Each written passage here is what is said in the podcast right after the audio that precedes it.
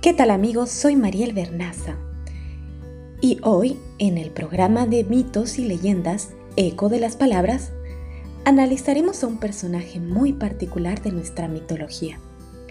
El zorro Atog ayudando a Sahama será la historia que les presentaremos el día de hoy. No se olviden que pueden visitarnos a nuestro canal de YouTube El Eco de las Palabras, como así también visitar nuestras historias en Instagram, donde abordamos de manera ilustrativa a cada uno de los personajes de los cuentos que presentamos cada mes. En la tradición popular, mitos y leyendas de muchos lugares en el mundo, el zorro es un personaje importante. Junto a la recopiladora de cuentos bolivianos, Lucy Gemio, analizaremos la naturaleza del zorro y su importancia en la región de Oruro. En las faldas de la montaña más alta de Bolivia, el gran Tata Achachila Sajama. Bienvenidos a Eco de las Palabras. Te voy a contar, pues, no, no sé nada. Después de muchos, pues, tal vez algo del zorro. Ah, sí, pues que el zorro aquí, que el zorro allá y entonces aparecen muchos cuentos. Yo, justamente eh, em, en la primera experiencia que tuve de recopilación ya, ya me di cuenta de que el zorro era muy popular y bueno, ya lo, ya he venido como siguiendo, digamos. Y en todos esos pueblos aymaras paseños hemos recogido cualquier cantidad de, cuentos del zorro, en los que el zorro siempre termina mal.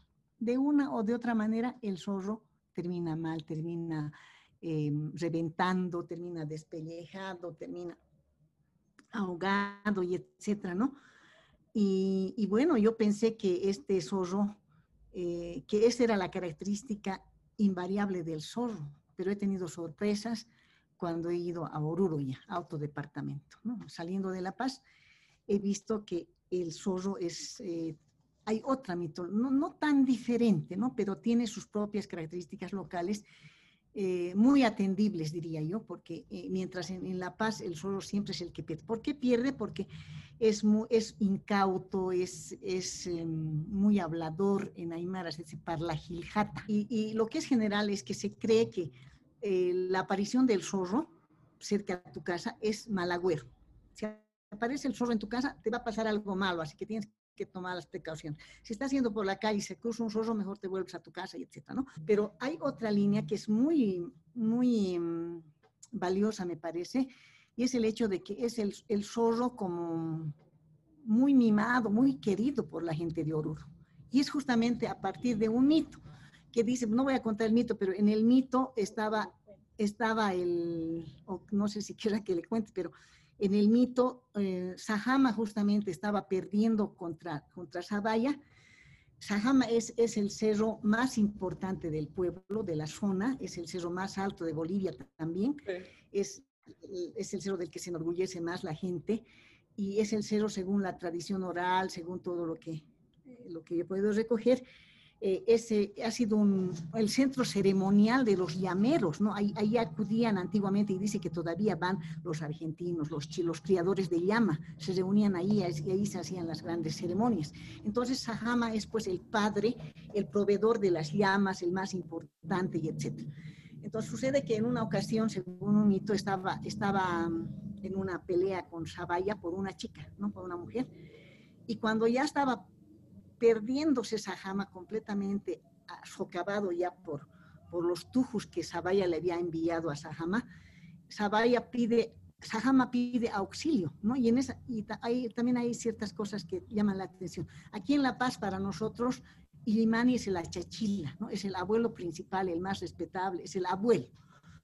Pero para los orureños había sido, eh, Ilimani, el cerro Ilimani había sido mujer, la hermana de Sahama y Sahama había pedido, dice, a su, a su, a su hermana Ilimani ayuda y le había dicho al zorro, anda, avísale a mi hermana que estoy en peligro, ¿no? Ya están por, ya me voy a desplomar. Entonces había venido el zorro y su hermana Ilimani le había dado una, una, como una cañita, dice, parece una caña hueca así, pero chiquitita, ¿no? Que le había puesto ahí algo y le había puesto aquí en la oreja del zorro y le había dicho, no vas a no vas a mirar eso, anda y le vas a dar eso a mi hermano, con eso se va a salvar. Y el zorro iba, iba, dice, decía, pero pero ¿qué es? ¿Qué será? ¿no? Y seguía, quería sacar, ¿no? hasta que en Patacamaya ya le vence la curiosidad y saca y destapa y salen así como moscas, dice, ¿no? Como moscas salen unas sombras así negras que se van hacia Sajama. Y, es, eh, y en Sajama cae una tormenta que acaba con los, con los tujos que estaban socavando al Sajama. Y Sajama se salva gracias a esa, a esa tormenta, gracias a, a eso que había traído el zorro. Entonces, en, en, en, Oruro lo, lo, consideran al zorro como el portador de la lluvia, que es tan importante ¿no? en el altiplano, y además el salvador de Sajama. Gracias al Sajama se ha salvado el zorro. Y entonces el mismo Sajama le había dicho, ay zorrito, me has salvado, ahora tú tranquilo nomás te vas a llevar cualquier cría de llamas, ¿no? No, no, hay ningún problema, tú tienes el derecho de llevar. Y por eso, mientras aquí en el altiplano, hay este zorro maldito que se lleva la cría de, las, de las ovejas, en allá la gente no se hace problema, dice, tiene derecho el zorro, se lo ha ganado. Inclusive le habían sabido hacer un ritual al zorro hemos visto, estábamos de pasada, es que nosotros siempre vamos así volando porque tenemos, ya, hemos contratado la movilidad, vamos a ir a este pueblo hasta las 12, de las 12 hasta las 4 al otro y etcétera. No podíamos quedarnos, pero el zorro estaba bien adornado con, con, con lanitas de color y tenía unas hierbas y no sé qué cosas a su alrededor. Y, y, le iban a hacer un ritual por, de agradecimiento al zorro. ¿Por qué? Porque es el salvador de Sajama y es el portador de la lluvia. Imagínense. Y otro cuento más que así, donde el zorro es, es bien querido, según el caso de querida, el zorro no, no era ratero, el zorro no comía eh, eh, ni ovejas, ni llamas, ni nada. Es por culpa de la gente. Dice que en el, en el tiempo antiguo el zorro solo comía eh, pájaros silvestres. Y, en una ocasión había ido, había ido a cazar pájaros silvestres para, su, para sus hijos y los había metido en una bolsa, en un gangocho, dicen ellos, así, no sé si, así, en una bolsa, ¿no? En una bolsa, digamos. Y entonces lo tenía así la bolsa y, llevaba así la bolsa con, sus, con los pájaros silvestres para comer eh, con su, para que sus hijos coman. Y está por ahí el zorro yendo y por ahí está una viejita que tenía ovejas y le había llamado al zorro, a ver chico, ven, no, ven, anda, tráemelo mis, mis llamas, tú que le dice, o mis ovejas que, que se han ido por allá, anda, tráemelo. Ay, dice, pero estoy apurado. No, pero anda, pues ya, te dejaré mi, mi bolsita. No me lo vas a hurgar para nada, si lo había puesto bien contra algo. Y había ido a buscar a, las, a las llamitas, a las ovejas que se habían alejado del rebaño. Pero la viejita, por curiosa, ¿qué, qué tendrá pues, este zorro, no? ¿Qué cosa siempre tendrá? A ver, a ver, veré, había abierto la, y se habían volado los pájaros. Y entonces eh, había dicho, ¿ahora qué hago? ¿Qué hago? La viejita también desesperada. Había visto por ahí unas, em, unas espinas así, hay unas espinas así eh, que crecen como tunas, no sé si alguna vez has visto. Eso lo, habían, lo había llenado a su bolsa y se lo había llenado igualito su bolsa y lo había puesto ahí. Había, ahí está, ya te lo he traído a tus animales. Y entonces ahora me iré, si se había ido. Ah, vaya ya, vaya ya. ¿Qué pasa? Pues estos pájaros me están pinchando sus, garras, ¿qué será? Y me apuraré, el zorro así bien herido ya había llegado a, donde sus crías, donde sus cachorritos, llega, descarga la bolsa, ahí está, descarga, y los cachorritos hambrientos vienen y todos se pinchan, aparecen todos ensangrentados.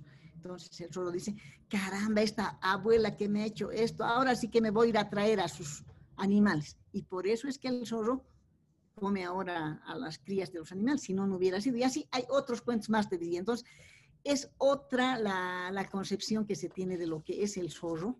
Eh, eh, o sea, no es lo mismo, ¿no? Ya yo he aprendido que en, en, tradición oral no podemos generalizar nada, ¿no? De un pueblo al otro pueblo del ladito ya es otra cosa, ¿no? O sea que realmente es tan grande, tan ingente la producción eh, de, de tradiciones, de cuentos, que es inacabable. No se puede. Nosotros tenemos más de 7.000 relatos en el archivo oral, pero yo veo que eso no es nada. Habría que trabajar.